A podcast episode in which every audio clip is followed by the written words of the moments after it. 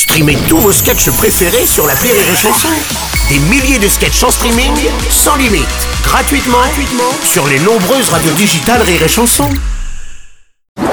Rire et chanson, le top de l'actu. Et c'est le top de l'actu de Julien Schmitt aujourd'hui. Julien, aujourd'hui. eh, Bonjour déjà, Julien. Bah bonjour, ouais, ouais. La moindre des choses. T'as l'air d'être gay. Aujourd'hui, tu voulais nous parler de l'indépendance de la Catalogne, ça te tient à cœur. Voilà, Euh, j'y ai rien compris et je vais tout vous expliquer. La, la Catalogne veut donc devenir un pays. Elle veut ses propres frontières. Mm. Et c'est vrai qu'aujourd'hui, la frontière espagnole, c'est n'importe quoi. hein.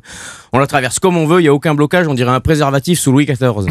Oui, et donc euh, ils ont organisé un référendum non reconnu par le gouvernement espagnol. Alors en fait, le gouvernement espagnol a parlé, je cite, d'un référendum surprise. Alors qu'est-ce qu'un référendum surprise? Eh ben c'est un référendum Oh non, je vous y avais pensé, mais je n'ai même pas eu le temps de me changer, c'est pas vrai, t'es venu Enfin bref, le gouvernement était pas au courant quoi.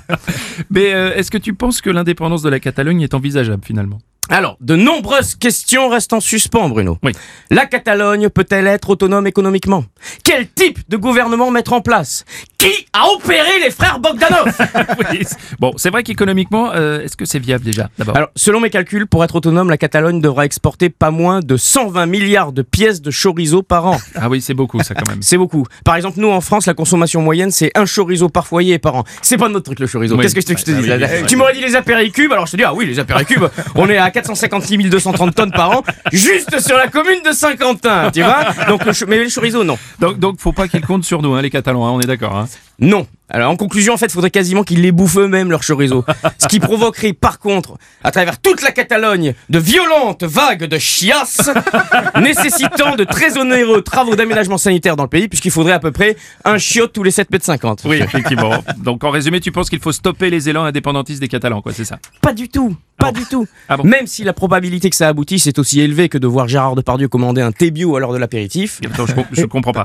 Oui, je sais que tu comprends pas, mais les gens le disent. Hein, Robles, il est sympa, mais il comprend pas. je vais, je vais t'expliquer. Salaud. T'as vu, elle était pas écrite celle-là. Alors, je C'est t'explique. pour ça qu'elle était pas écrite, j'ai dit quel salaud. Je vais t'expliquer. Il faut laisser la Catalogne devenir un bon spot pour les vacances, mon pote. Comme la Grèce, comme la Turquie, en Corse par exemple. Si les indépendantistes avaient fait le boulot correctement, aujourd'hui la Corse ce serait un pays indépendant, avec le PIB équivalent au prix d'une Twingo d'occasion.